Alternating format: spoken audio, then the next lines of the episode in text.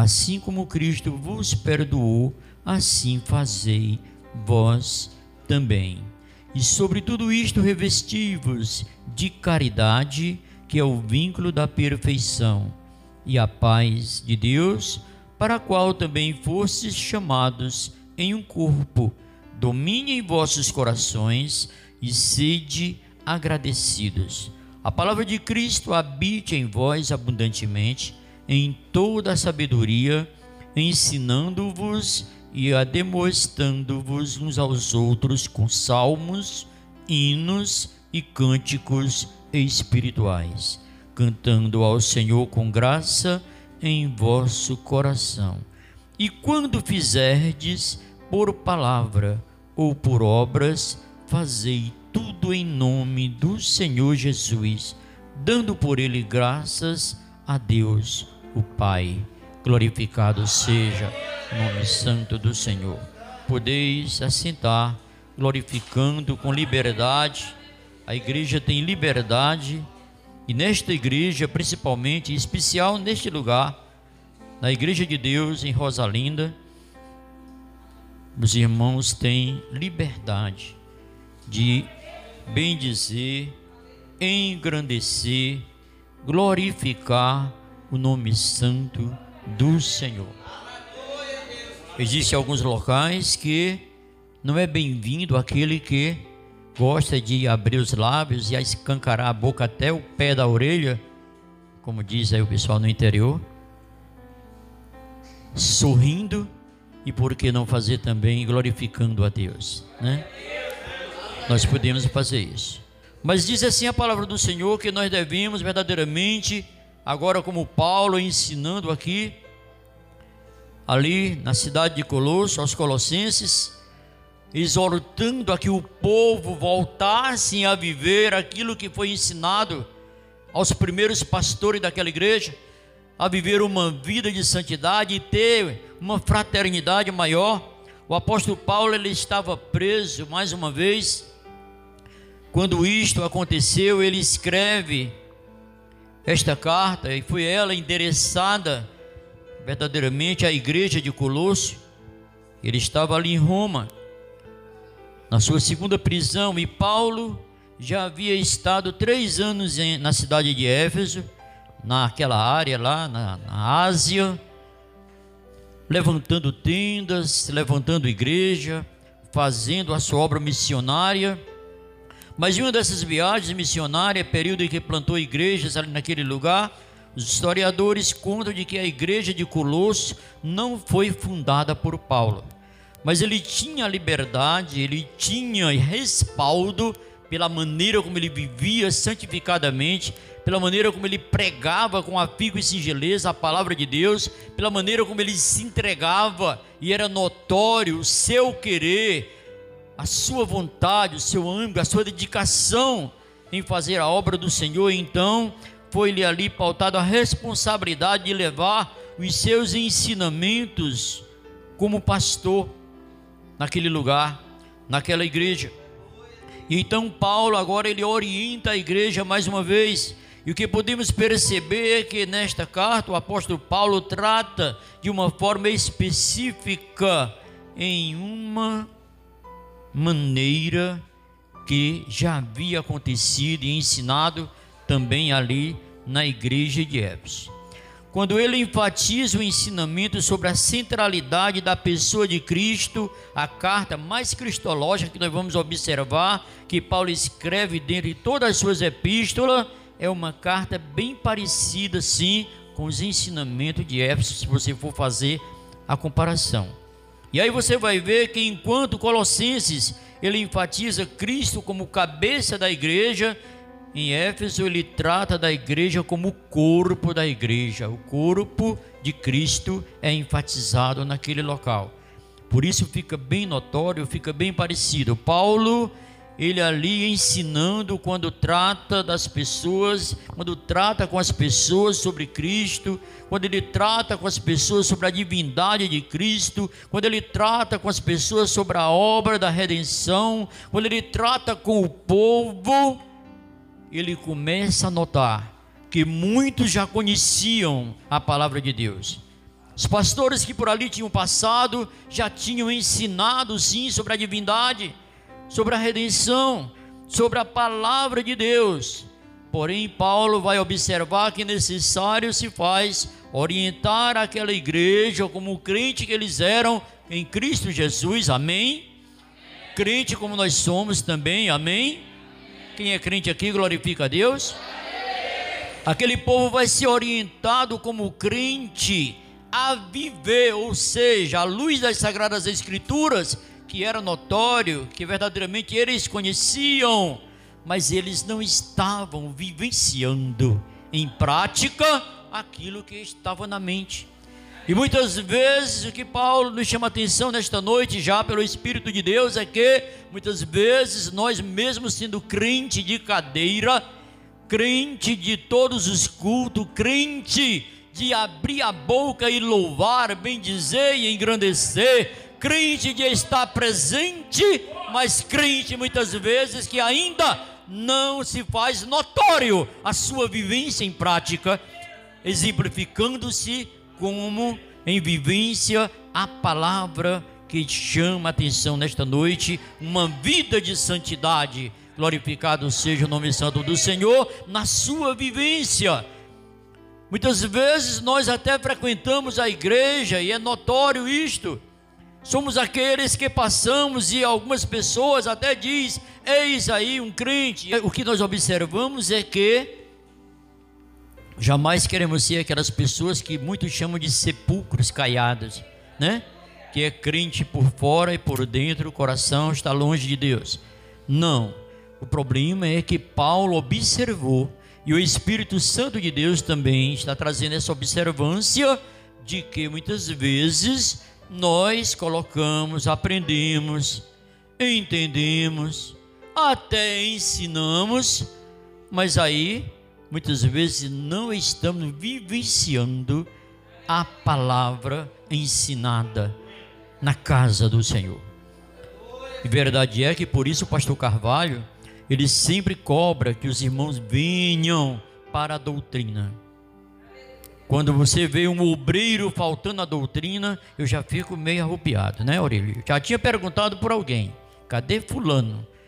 Porque o que eu aprendo é que eu, como líder, se eu lidero, se eu tenho responsabilidades, se eu quero ensinar, eu preciso aprender para colocar em prática. Crente que não vai à doutrina não aprende a viver como crente. Crente que não ouve a doutrina e coloca em prática não pode dizer que é crente. Ele é até ouvinte da palavra, mas precisamos entender aqui o que Paulo está ensinando. Se você começar a ler lá todo o capítulo 3 de Colossenses, do versículo 8 em diante, você vai começar a fazer notório que Paulo escreve e descreve aqui a necessidade de que nós venhamos nos despirmos de algumas roupas. E se nós colocarmos como roupas, aí nós vamos que se precisamos despirmos de algumas roupas, seriam as roupas sujas. Amém? A gente jamais vai tirar sem necessidade a roupa limpa. Despirmos de algumas roupas sujas, porque a palavra de Deus diz: revestivos se ela está nos orientando que nós devemos nos revestir, precisamos então vestir, revestirmos de roupas santas, santificadas, alvas, alvejadas, brancas, roupagens que o Espírito de Deus nesta noite vai intitulá-las como virtudes. Precisamos revestirmos de virtudes Virtude essas que, ou seja, o Espírito de Deus nos orienta que na vida cristã necessário se faz que nós venhamos a nos despojar e revestir no dia a dia, na nossa caminhada cristã, todos os dias.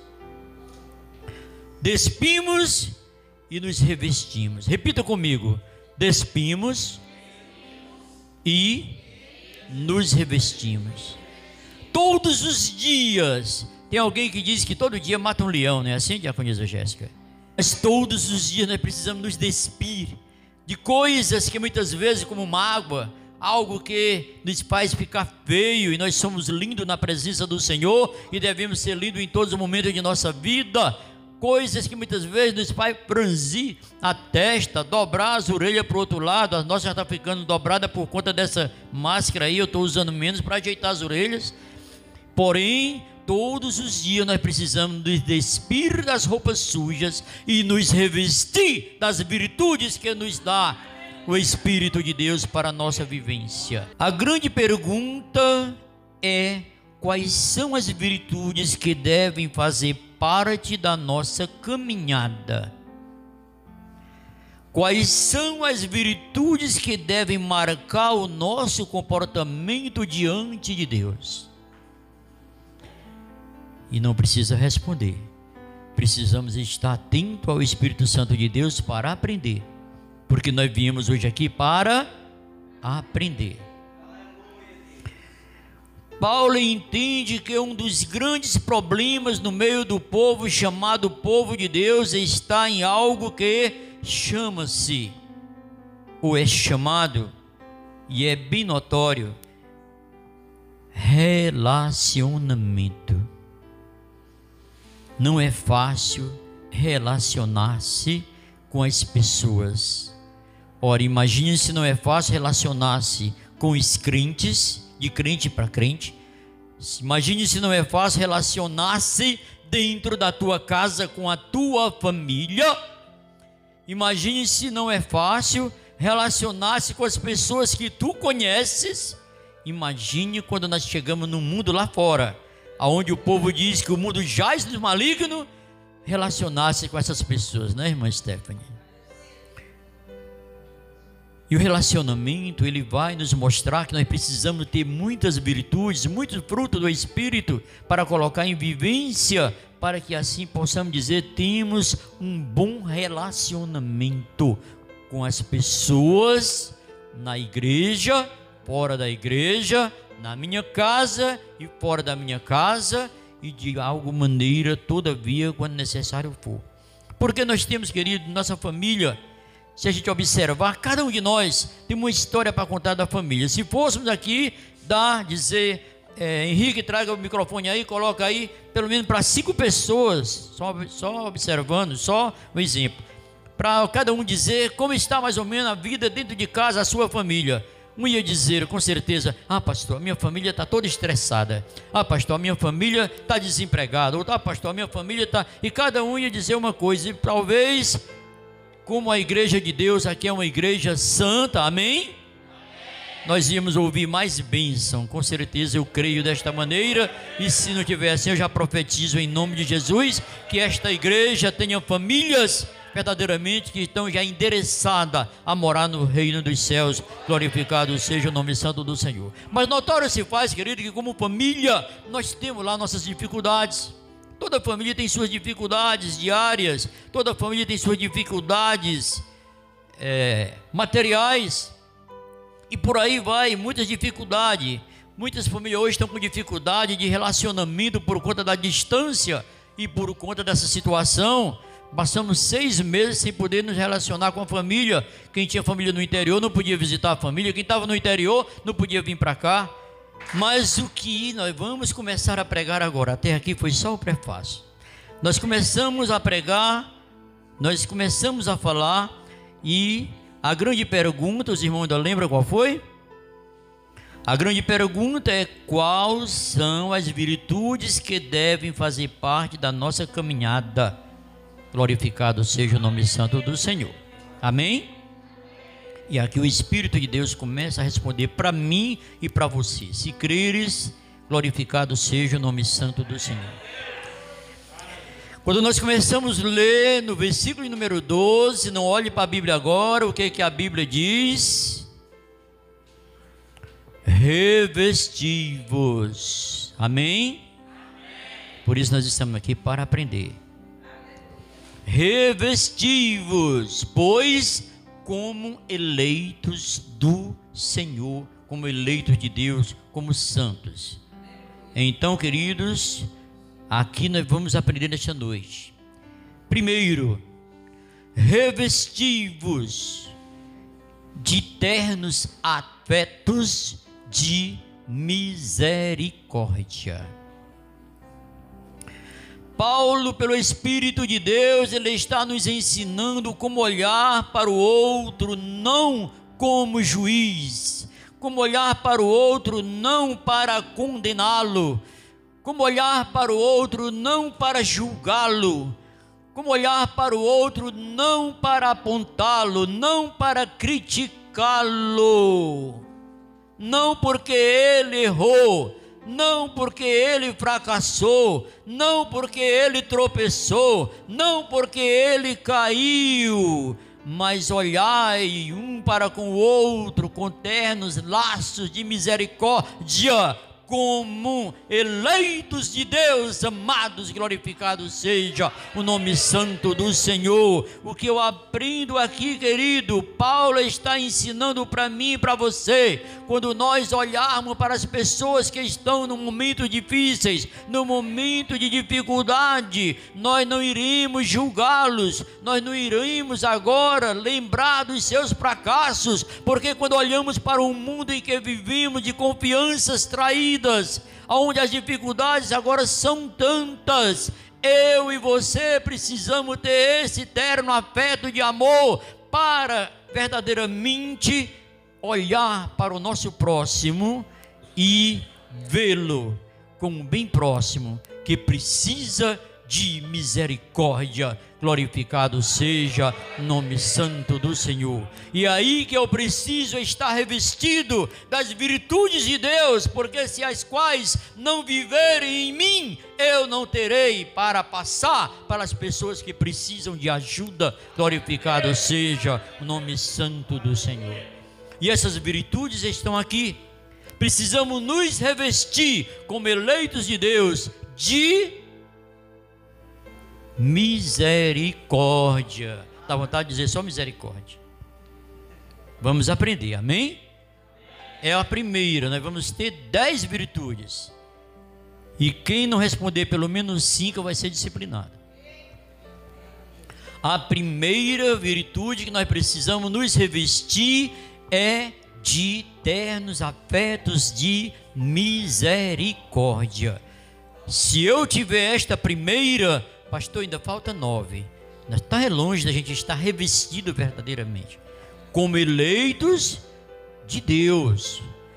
Porque nós fomos eleitos de Deus, nós somos eleitos de Deus, pessoas de Deus, nação santa, sacerdócio real, menina dos olhos de Deus. Se nós somos essas pessoas, algo diferenciado tem que ser vivido e vivenciado todos os dias na minha e na tua vida. Glorificado seja o nome santo do Senhor, para quando depararmos com as pessoas que estão em plena dificuldade, nós possamos ter eternos afetos com virtudes, uma delas é misericórdia. Porque se nós não tivermos misericórdia, a primeira coisa que, e não entendermos disso, a primeira coisa que vai acontecer é, como aqueles camaradas chegaram lá para Jó, né Henrique? Foi que tu fez, cara. Na certa, tu estava ficando com o dinheiro do povo, tu estava ficando com o dinheiro, da, tu não estava ajudando as viúvas, tu estava, alguma coisa estava acontecendo, tu, qual foi, e, e, começamos agora a querer saber qual foi o, vem lá o julgamento, eu quero saber qual foi o pecado, eu quero saber qual foi o problema, é mesmo que o camarada morreu de, né, morreu de alguma coisa, tem que descobrir, tem que botar lá no documento porque o cara morreu, nunca fica só, só morreu, tem que botar nem que seja de Covid, né? Então, queridos, segundo Segunda atitude que Deus nos revela. Segunda resposta da pergunta que nós fizemos, que o Espírito Santo nos, nos, fez. Segundo, revestivos também de bondade. Eu vou repetir para ficar bem claro. Primeiro de misericórdia, amém? Agora também de bondade. Com certeza, Paulo nosso amado antes Saulo, todos conhecem, com certeza, Paulo tinha vivido a experiência própria para contar e ensinar que verdadeiramente aconteceu na sua vida antes da sua conversão, como ele vivia, como ele tratava as pessoas, como ele era diferente, misericórdia jamais. Agora Paulo passou por toda a situação, converteu-se, mas Paulo mesmo, ele para poder sentir isto na pele, sentiu. A história nos conta de que Paulo, na sua caminhada, passou por dificuldades. E quando ele estava agora passando pelas suas dificuldades, ele encontra um homem chamado na Bíblia, depois de Jesus, que Jesus diz: Bom é o Mestre. Existe na Bíblia um homem chamado Bom, que nossos amados aí que estão fazendo faculdade, como a Jéssica e a, o Henrique e outros, Cícero, estão fazendo a teologia, eles sabem que foi Barnabé, um homem bom, um homem cheio de piedade, um homem que, quando viu que Paulo estava agora passando por dificuldades, lhe dá o ombro amigo, lhe dá a situação de amizade, de assistência quando ele vê que as coisas estavam difíceis, ele vende, como ele aprendeu com os apóstolos, ele vende herdades para suprir a necessidade da cidade do povo. Então Barnabé pode ser chamado este homem, um homem bom, cheio do Espírito Santo, que usou com bondade não só com o apóstolo Paulo, mas usou de seus recursos, também de seus bens e de sua humildade para assistir aos pobres, e tudo isso Paulo viu. E quando Paulo, na sua caminhada, caminhando com uma pessoa desta maneira, com atitudes desta maneira, notória, com comportamento desta maneira, Paulo sendo rejeitado em Jerusalém, ali estava Barnabé para sustentá-lo, para ajudá-lo, para confortá-lo com todas as virtudes e dons que o Espírito Santo lhe atribuiria todos os dias. A cidade de Judéia agora passa por uma escassez de fome e Paulo vê Barnabé vendendo seus pertences para ajudar o povo da cidade. Então, depois de um exemplo desse, o camarada não tivesse a virtude de ser bom, ou não soubesse agora ensinar sobre bondade, não estaria legado para nós tantas veemências através do nosso amado irmão Paulo. Glorificado seja o nome santo do Senhor. Então, revestivos de misericórdia e revestivos de bondade. Segundo quesito. Terceiro, queridos, Revestivos também, ensina Paulo em Colossenses, onde nós lemos lá mesmo, do capítulo 3, verso 12 ao 17: revestivos de humildade. Nesse mundo onde as pessoas só pensam crescer, outros querem aparecer, outros querem se mostrar, outros querem chegar na frente, não importa como, mas a carreira é desenfreada em chegar primeiro. O importante é que eu cheguei, o importante é que eu consegui, o importante é que eu comprei, o importante é que eu já tenho. Nós precisamos entender. Enquanto muitos estão querendo fazer, chegar, ter, querer a qualquer custo, nós precisamos ter misericórdia, precisamos ter bondade e precisamos ter humildade para alcançar o que Deus tem guardado nos seus celeiros para nós. Glorificado seja o nome santo do Senhor. Precisamos ter humildade, enquanto os que conseguem ser sobre os seus domínios o centro das atenções, enquanto os que conseguem ter os seus holofotes voltado para si, em volta deles, nós precisamos ser simplesmente humildes em outras palavras, nós precisamos ser simplesmente verdadeiros. Sejamos verdadeiramente quem nós somos. Quem verdadeiramente somos.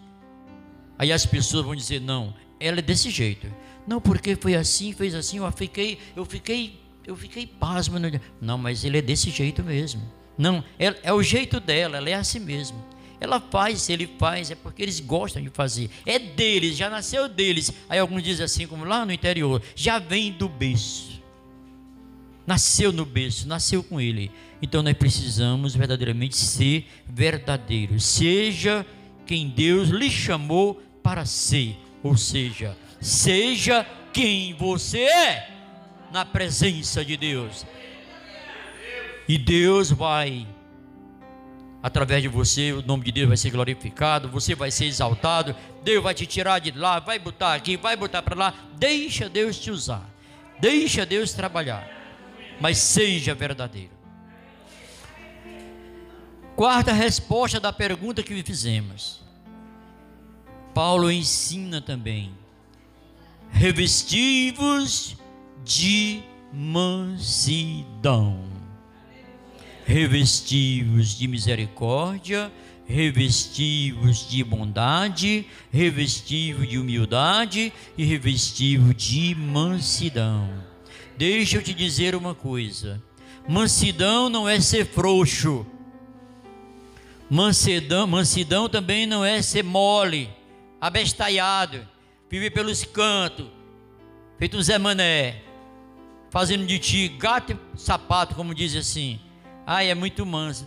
Não é carne nem é peixe. Isso não é mansidão. Isso é ser abestado, abestalhado. Revestivo de mansidão. Mansidão, segundo a palavra de Deus, é ter toda a sua força domesticada e controlada pelo poder do Espírito Santo de Deus. Você pode, você sabe, você tem, mas você só vai fazer de conformidade com a vontade de Deus. O camarada pode até abanar-se no seu nariz. Você só com a sopra você pode fazer tudo, mas Deus está no controle, eu creio assim. Deus pode todas as coisas, porque nós vivemos a palavra e temos a palavra. Eu sei que posso todas as coisas em Cristo. Cristo está na frente, ele já veio na frente. Quando eu saí de casa, eu orei: Senhor, vai na frente, vai tirando os espinhos, vai quebrando as correntes, vai abrindo os cadeados. Eu sei que Deus está no controle. Eu vou ficar só aguardando aqui a resposta de Deus, porque Deus tem resposta para você nesta noite. Então, mansidão, queridos, é usar de sabedoria. Mansidão é verdadeiramente saber, como eleitos do Senhor, apaziguar em qualquer circunstância, em qualquer situação, para que sejamos edificados e haja paz. Há pessoas que não têm nenhuma dessas virtudes, das quatro que nós já falamos, e chega no momento de situação difícil, aí o camarada joga gasolina no fogo e pega fogo o resto precisamos ter mansidão, ter e ser manso, às vezes abrindo mão até dos nossos direitos, por algum momento, na certeza plena de que Deus está no controle e logo mais tarde, lá na frente, nós teremos a nossa vitória, porque Deus é fiel. Então, nós precisamos ter domínio do Espírito de Deus. Às vezes nós queremos ter domínio próprio né? E aí não é mansidão. Mas para a pergunta que fizemos, há uma quinta resposta que diz Paulo ensinando a nós: revestivos também de longanimidade. Longanimidade. E longanimidade, ela é uma palavra que no grego ela chama-se macrotimia macrontimia. Pouco nos interessa saber, mas é bom saber. Assim como o nosso evangelista agora, com certeza, gosta de falar em hebraico, nós não estamos estudando hebraico, na Bíblia tem algumas palavras em grego, você vai aprendendo. Né? Então, para quem não sabe, macrontimia é as pessoas que são ou têm muito ou seja, longo, longo, bem longo ânimo. O negócio está pegando fogo e ele está lá. Não é abestado, não. Ele é manso, ele é misericordioso, ele é humilde, ele é bondoso e ele é verdadeiramente, como diz a palavra, ele tem longanimidade ou macrotimia. Ele é verdadeiramente de algo que tudo dele é bem tranquilo, bem longo, ele não está nem aí. Não, já está bem aqui, não, mas dá tempo eu chegar lá, não se preocupe. Vai, mas não, mas eu não estou, deixa, Deus está na frente. Se Deus já cantei o hino, Deus vai na frente, eu não vou me preocupar com o que está atrás, Deus está na frente, bem tranquilo. Então isso chama-se longanimidade. Mas rapaz, mas, mas, é, tu não está vendo isso? Calma. Só falta fazer aquele hino, né? O refrão da tua alma. Que a Jéssica cantou. Então, longânimo, né? Longanimidade. As pessoas, verdadeiramente, muitas vezes, elas chegam para você e lhe maltrata, elas chegam para você e lhe critica, elas chegam para você e lhe cutuca, ela chega para você e lhe espinha, alfineta, ela chega para você e lhe empurra, e a pessoa que tem longanimidade, ela aguenta, ela se controla, o seu ânimo é bem longo, bem longo e bem longo, que ele não perde a calma, ele não perde a compostura, porque é longânimo. Glorificado seja nome santo do Senhor. Tem alguém aqui dessa maneira? Bate palma para Jesus. Mas Paulo continua ensinando para as perguntas que nós fizemos, as duas em uma. A sexta resposta, Paulo diz que, se você olhar lá no versículo de número, versículo de número 13, diz assim: olha, suportando-vos uns aos outros. Não, só suportando. Suportando-vos uns aos outros. Então, a sexta resposta para a nossa pergunta do Espírito Santo é que nós devemos nos revestir de suporte para suportar uns aos outros. E esse suportar aqui, queridos, veja só, não é aquele suportar que nós falamos nesse instante, o camarada está me cutucando, me alfinetando, me criticando, e eu aqui gemendo, eu, eu, se, eu, se eu estourar aqui, se eu pegar ele aqui, se eu não, não é isto. Esse já passou. Suportai-vos uns aos outros, revestido de suporte, é dar o seu ombro amigo, é tentar erguer o nosso amado que está caído, é tentar levantar aquele que está se sentindo fracassado, é ter a palavra de suporte, é ter a palavra de vida, é aquele que olha ao seu redor e ver que alguém está para naufragar e você não vai deixar naufragá-lo, você vai agora assumir com ele, assistir com Ele, viver com Ele, vivenciar com Ele, estar ao lado dele e dizer: Eu estou aqui, estamos juntos. Estamos juntos. Se apanhar, apanha nós dois, né, Anderson? Não é assim? Estou crendo, né? Fala sua cabeça assim meio fraco, né? Mas tem, eu sei que tem isso aqui que eu sei que eu posso contar. O Anderson parece que ficou assim meio na dúvida, né? Mas há um dizer aí que o nosso pastor gosta de colocar lá no grupo, não sei se no grupo dos evangelistas e das diaconisas tem também, da Jéssica, não sei se tem, mas sempre gosta de botar lá, estamos juntos, né?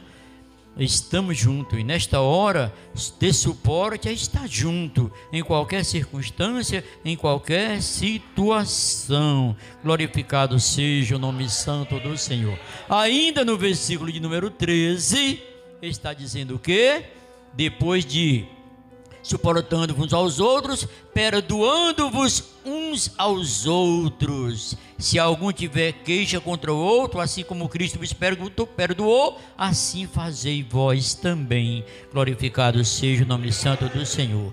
Revesti-vos então, sétimo, sétima virtude, para a resposta da pergunta que fizemos no início. Revesti-vos de perdão. Revesti-vos de perdão. Aqui está relacionado, querido, às queixas de uma para com os outros, queixa de todas as formas, queixas que acontecem todos os dias. Por quê, pastor? Porque nós não somos perfeitos. Como, como Davi dizia, né? Que verdadeiramente no local que ele estava, no local onde o povo de lábios impuros, Isaías também fala disso e nós também sentimos isso. Nós estamos no local onde, dentro de casa, fora de casa, no trabalho, no caminho, dentro da igreja, com o pastor, com os membros, com os obreiros, com as crianças, nós só temos tanta queixa. Tem, pastor? Tem. Se duvidar, olhe lá que alguém não ficou queixoso com algo que foi notório no domingo aqui. Aí a irmã, quando faz um relato, já vai logo se defendendo com medo das queixas. Isto é porque prova que alguém pode ser queixoso, ou estar queixoso e ficar queixoso. Mas a palavra de Deus diz que nós devemos suportar e ter essas virtudes para viver bem com suporte para os demais e para consigo mesmo. Então, segundo a palavra de Deus, aqui está relacionado a nós mesmos, porque não somos perfeitos, não somos pessoas perfeitas. Nós podemos em qualquer momento ser decepcionados por alguém, não é verdade? Como podemos também, querido, por, pela nossa imperfeição, também decepcionar as pessoas. Eu jamais esperava que essa lâmpada queimasse, queimou, né? Eu pensei que ia passar um ano, passou só três meses, passou três dias, passou. Eu jamais esperava isso uma comparação, porque eu não quero citar o nome de ninguém, né? Vai que eu disse o nome da pessoa que tem aqui. Eu jamais imaginava que ela fosse capaz de fazer isso comigo. E fez, porque nós somos imperfeitos. Então são queixas. Nessas queixas, nós vamos nos decepcionar ou vamos decepcionar alguém também. E algumas pessoas, então, o que fazer nesta hora? Paulo diz: perdoai-vos mutuamente. Mutuamente. Por isso que nós estamos aqui no versículo número 13. Aí você vai perguntar, pastor, pastor, mas perdoar, como é que a gente vai perdoar? Até quando? Como? A gente vai começar a fazer uma série de perguntas. Pedro, quando estava já abutinado e aglutinado da cabeça, que alguém estava perturbando ele, e ele estava assim, meio, já meio azucrinado mesmo, ele chega para Jesus e diz: Senhor, por favor, dá licença aí. Até quantas vezes eu posso perdoar, hein? E não deixou nem Jesus responder. Eu posso, até sete, é? Ele já estava esperando já a oitava para ele meter a bordoada na cabeça do caboclo. Aí Jesus vai dar uma água gelada que hoje ele está pensando como é que é aquilo. Não, Pedro, não até sete, mas até setenta vezes sete no dia. Dou por visto como é que ficou Pedro, né? Se olhar, suporta esse camarada vir. Mas Jesus falou, né? E Paulo está ensinando o que aqui? Paulo está ensinando que nós devemos perdoar mutuamente. Quando a pergunta foi feita, a resposta é: perdoando-vos uns aos outros, se algum tiver queixa contra o outro, assim até quando? Como Cristo vos perdoou, assim fazei vós também. Agora imagine aí os nossos pecados diante de Cristo, queridos. E Cristo nos perdoando todos os dias. Porque cada vez que você adentra essa porta, adentra esse santuário, e tem a oportunidade de voltar para vir no outro dia, Deus está te perdoando e te dando mais uma chance de converter, te arrepender dos teus pecados e viver verdadeiramente as virtudes que estão sendo ensinadas nesta noite, para que o nome do Senhor seja glorificado. Glorificado seja o nome santo do Senhor. Paulo responde: perdoando, assim como Jesus perdoou também. Eu confesso, queridos, que não é fácil. E eu acredito que dá tempo aqui. Eu estava me lembrando quando estudava essa mensagem, que eu me lembrei daquela parábola. Agora chama a atenção dos meus obreiros para me, me ajudar aí se eu esquecer alguma coisa. Eu estava aqui lembrando que na hora eu me lembrei, agora eu lembrei novamente, é porque o Espírito Santo quer que eu relembre, traga a nossa memória. Vocês lembram daquela parábola em que Jesus ele estava ali ensinando o povo e ele diz que um homem devia, está chegando, o Espírito Santo está aqui, amém? O homem devia ao rei 10 mil talentos, ele tinha uma dívida grande com o rei. E aí, quando ele mandou chamar ele para conversa, ele chega lá e lamuriou-se, reclamou e murmurou. Com certeza ele se humilhou, com certeza ele tinha alguma virtude pelo, pelo qual Deus se compadeceu dele, e o rei perdoa a dívida daquele homem, manda ele embora, e eu me lembro muito bem que a dívida, era aí que eu queria que os irmãos me lembrassem, mas chegou, a dívida era 10 mil talentos. E o que acontece é que aquele homem, ao sair dali, da presença do rei, ele encontra-se com o ex-amigo, nessa hora não é amigo, o cara está devendo, não paga, não é mais amigo. E o camarada deve a ele apenas 100 denários. E ele agora chega, vem cá, menino. Bora conversar baixinho aqui, porque tá com quanto tempo? Tu passa para lá e para cá, dobra a esquina, entra pelo outro lado. Eu vi na hora que você da bodega na carreira para não me pagar. Nós vamos conversar nós dois aqui. Como é que é? Tu vai pagar ou não vai pagar? Tu não vai pagar, eu vou te colocar. Eu vou tal. E aí ameaçou e tal. E manda prender o homem porque devia a ele 100 denários. Olha só a situação do ser humano, como o que o ser humano é capaz de fazer quando trata-se de perdão. E o rei ficou sabendo. Com certeza o rei, se fosse da minha idade, tinha caído para trás. Naquele tempo os reis tudo era novo. O rei olha para os céus e fica assim pensando: aquele homem era misericordioso, com certeza conhecia Deus, não só de ouvir falar, mas tinha experiência com Deus, porque perdoou 10 mil talentos. E agora ele diz: e como é que é a história, Ivan? O cara prendeu o cara lá porque está devendo 100 denários a ele. Vou deixar mais, camarada. Na certeza ele não disse servo infiel, não. Ele deve de outras palavras. Mas chamou e entregou ele agora verdadeiramente ao povo que levasse ele para o flagelo, para pagar até o último centavo de sua dívida. E eu fico imaginando agora, pensando, falando sobre perdão, queridos, como é que um camarada, porque segundo os relatos, somente meu engenheiro Henrique sabe fazer esse cálculo aí, mas eu não sei o cálculo de um talento, mas sei que naquela época um talento ele era avaliado mais ou menos 35 quilos de ouro. E calculando então 10 mil talentos por 35 quilos, vai dar aí a média de 350 mil quilos de ouro. Agora imagine eu dispensar 350 mil quilos de ouro e o camarada me cobrar depois 100 denários né? Uma dívida talvez avaliada aí 600 vezes, mil vezes mais, e o camarada não tem misericórdia, não tem humildade, não tem bondade, e por aí vai, né? Daquilo que nós estamos aprendendo aqui como virtude. Então a conclusão é que nós vamos observar quando você vai ler lá a parábola, que eu estava olhando a parábola, quando você chegar lá na parábola que Jesus estava ensinando, Jesus disse: Assim o vosso Pai, observai, porque o que é importante para nós é isso aqui. Ouça, amada igreja, o que fala o Espírito Santo de Deus. Assim, disse Jesus, assim o vosso Pai celeste vos fará, se no íntimo do teu coração não perdoardes uns aos outros será colocado lá no flagelo, no lugar de tormenta, né? Por falta de perdão. O Pai Nosso, que nossas amadas gostam de orar, diz, vai nos ensinar que nós devemos perdoar para sermos perdoados. Todavia precisamos perdoar. Então precisamos lembrar disso, queridos. Nós, na cruz do Calvário, quando Jesus morreu ali, ele já nos perdoou muitas vezes mais por tantas ofensas e tem nos perdoado todos os dias para que hoje nós estejamos aqui. Mas no versículo 14, como queria assim o nosso amado irmão França, para não deixar ele, né, chateado, né? Ele queria o 14, tem o 14 sim.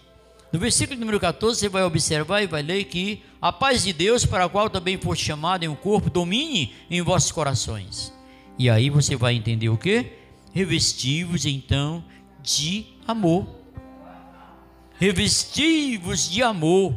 É um vínculo. Paulo está nos ensinando que nós não vamos conseguir exercer os atributos a qual Deus nos ensinou, tem nos ensinado, se nós não tivermos verdadeiramente colocando em prática em nossas atitudes pelo vínculo do Espírito Santo, pela vontade do Espírito Santo, pela chama acesa do Espírito Santo, este amor. Se você se levar e deleitar-se lá, grava aí para você chegar em casa e observar capítulo 13 de Primeiros aos Coríntios, o poema do amor. Chega em casa e leia. Ou você só vai dormir. Se você não ler esse capítulo antes de dormir, você não vai conseguir dormir direito. capítulo 13 de 1 aos Coríntios. Aí você vai ter entender, vai ver verdadeiramente o que é e o que precisa ter feito para dizer eu tenho amor. Como virtude, né? desta vivência que Paulo está nos ensinando a nos revestir. Depois de tantos atributos, revestido de amor, você só vai entender se você adentrar no versículo, no capítulo, nos 13 versículos. É, são, é capítulo 13, tem 13 versículos. De 1 aos Coríntios. Porque lá vai ensinar sobre o que nós estamos ensinando aqui. Misericórdia, amém? Bondade, humildade, mansidão, longanimidade, suporte, perdão. Se nós não tivermos amor, queridos, esse trabalho não tiver feito com amor, sem amor, nada que nós venhamos fazer vai surgir efeito. Um dos versículos lá vai dizer que, ainda que eu desse tudo que eu tinha, ou até queimasse o meu corpo, e não fosse por amor, nada adiantaria. Para ver como o negócio é sério. Então, se nós não tivermos todas essas virtudes vivenciadas, vividas com amor, você sabe como dar-se o nome de algo que não é virtude e muitas vezes acontece no meio do povo, que não acontece aqui em nome de Jesus, chama-se hipocrisia. Né? Até parece, mas não é. Então, queridos, nós precisamos entender isso. Não podemos verdadeiramente observando esta palavra, não podemos viver sem essas virtudes. Nós não podemos agora estar como entrar num palco ou entrar em cena e representar algo sem sentir algo. Nós precisamos apresentar, representar e sentir tudo dentro do nosso coração, como virtude de Deus, que chama-se amor. Glorificado seja o nome santo do Senhor. Mas nós temos agora o nono, e falta só o nono e o décimo. É o relógio maravilhoso. Revestivos também de paz.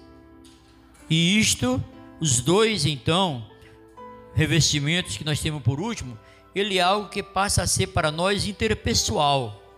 Ele é pelo Espírito de Deus, atributos e virtudes indicada, ensinada por Deus, mas é uma coisa bem pessoal, então nós vamos colocar como interpessoal, revestivo de paz, ou seja, tendes paz. Se você observar no versículo de número 15, ele diz: E a paz de Deus, para a qual também foste chamado em um corpo, domine os vossos corações.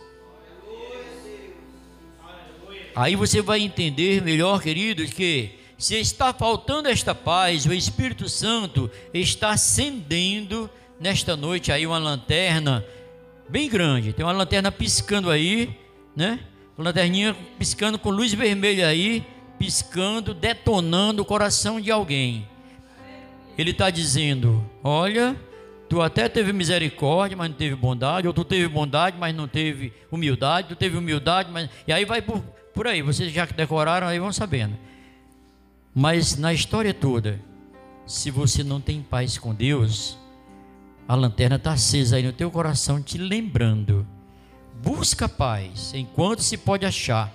Busca paz enquanto Deus está dando e tendo misericórdia e te dando chance. Por quê, pastor? Porque em Hebreus diz a palavra do Senhor: sem paz e sem santidade não contemplaremos a face do nosso Deus fez tudo, mas não tem paz com Deus, o negócio está difícil. É bom começar tudo de novo. Tira as roupas sujas, veste roupas alvejadas. Não tem sabão homem que dê jeito. Busca Deus. Que nessa hora não tem nada, nem alvejante, nem nada daquilo que inventa aí, faz propaganda. As propagandas da televisão, dragão, não sei o que, tudo é mentira. Só Deus, meu filho para dizer: Senhor, quebranta meu coração, Senhor, tira esse ódio, Senhor, tira esse rancor, Senhor, tira essa mágoa, Senhor. Aí você diz: Eu não aguento mais, não aguenta mesmo, não, cuidado, senão você vai morar lá naquele local que só tem fogo. Precisamos ter paz, e em primeiro lugar com Deus. Se você não tiver paz com Deus, você não vai ter paz com ninguém. Porque a paz que excede, que vem, que é determinada, que domina, que é soberana, ela vem do Senhor, ela vem de Deus, ela vem dos altos céus, ela vem do trono da graça, para que em nossos corações vivenciada possamos estar verdadeiramente em execução todos os dias. Glorificado seja o nome santo do Senhor. E ainda no versículo 15, eu parei. Quem quiser não adivinhar, mas complementar, pode dizer me ajudando. Que, que ela diz depois de ensinar a ter paz com Deus? É o décimo. Dá para fazer um coro? E sede agradecidos. Vamos repetir? E sedes agradecidos. Então, é interpessoal também. Revestivos de gratidão. Gratidão. E aqui é que nós pegamos muita gente. Ainda que nós vivemos todas as virtudes de lá para cá, o povo ingrato na face da terra é um povo que mora e tem dois pés. É difícil. Isso trata-se de geral. Pastor, não vai fazer nem exceção? Vou não. Começa aqui por mim. Nós somos ingratos por natureza. Deus está nos abençoando todos os dias e nós estamos murmurando e reclamando. Aí quando alguém chega e vai, pá, hein? ele não tem casa, tu tem, ah é. Ele não tem dente, tu tem, ah é. Ele não tem oi, tu tem, ah é. É preciso você, aí vai, precisa dizer tanta coisa que tem gente que não tem tanta coisa. Ingratidão, revestível de gratidão. Como cristão, segundo a palavra de Deus, diz: sedes agradecidos. Em tudo, ou seja, Deus está dizendo, como está ensinando lá nas outras cartas que Paulo ensinou, nós já pregamos um dia sobre isso aqui. Em tudo, dai graças a Deus.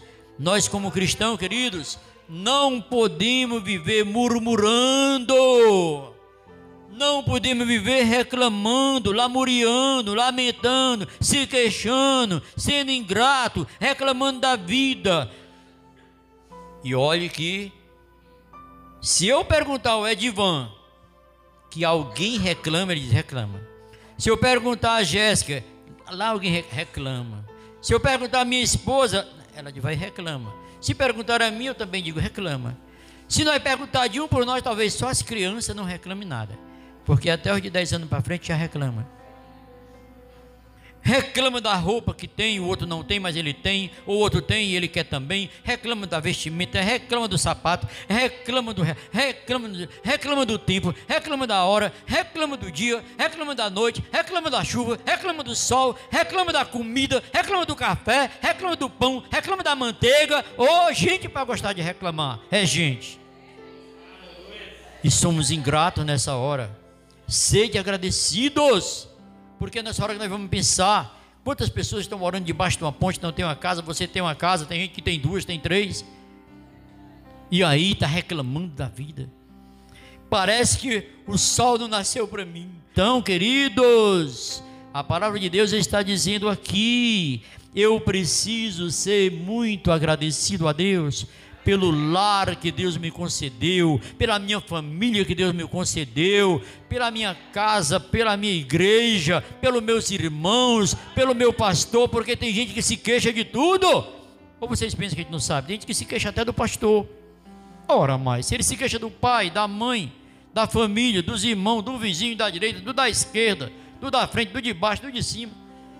Imagine, se queixa de tudo. E Deus está nos ensinando aqui: revista-se e enriqueça-se do conhecimento da palavra de Deus e sedes agradecido a Deus. Perdoai, como Jesus vos perdoou. Nós precisamos tanto aprender mais da palavra de Deus, queridos que os nossos erros, Jesus já dizia, há quantos anos atrás, Jesus já dizia: errais por não ter conhecimento das sagradas Escrituras e nem do poder de Deus. E hoje, Deus já fez tanta maravilha em nossa vida. A verdade é que nós temos muitas queixas que não deveriam ser queixas, mas nós deveríamos trazer à memória nesta noite, sim, ser agradecido a Deus. Quantas maravilhas Deus tem feito na nossa vida e nós não buscamos cada dia conhecimento, mais conhecimento, porque dentro do conhecimento, buscando o conhecimento, Ele diz: buscai-me enquanto se pode achar. Clama-me e responder-te-ei quando me buscar de todo o teu coração. Tá lá, querido, é só pedir. Ele diz: Se quiseres me pedires em nome do meu filho, tudo o que quiseres eu vos concederei. Aí você vai dizer, não, pastor, mas está com 35 anos, está com 40, está com 50, que eu peço e não consigo. Ora, tu não te colocou na brecha, cara. Tu não fez por onde merecer. Ele diz: tudo que quiseres e pedir, eu vos concederei. Mas se tiveres merecendo, meu irmão. Ele diz lá em que? Salmo 112, aleluia.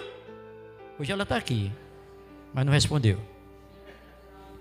Eu gosto quando ela diz aleluia.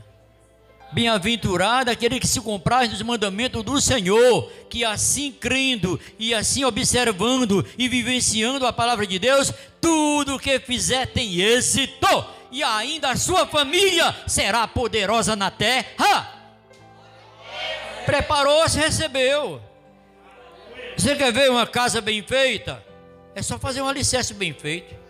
Você quer ver uma casa no esquadro? É só fazer tudo bem bonitinho no esquadro, bem perfeitinho. O engenheiro está aí para fazer. E o engenheiro de lá de cima é melhor ainda.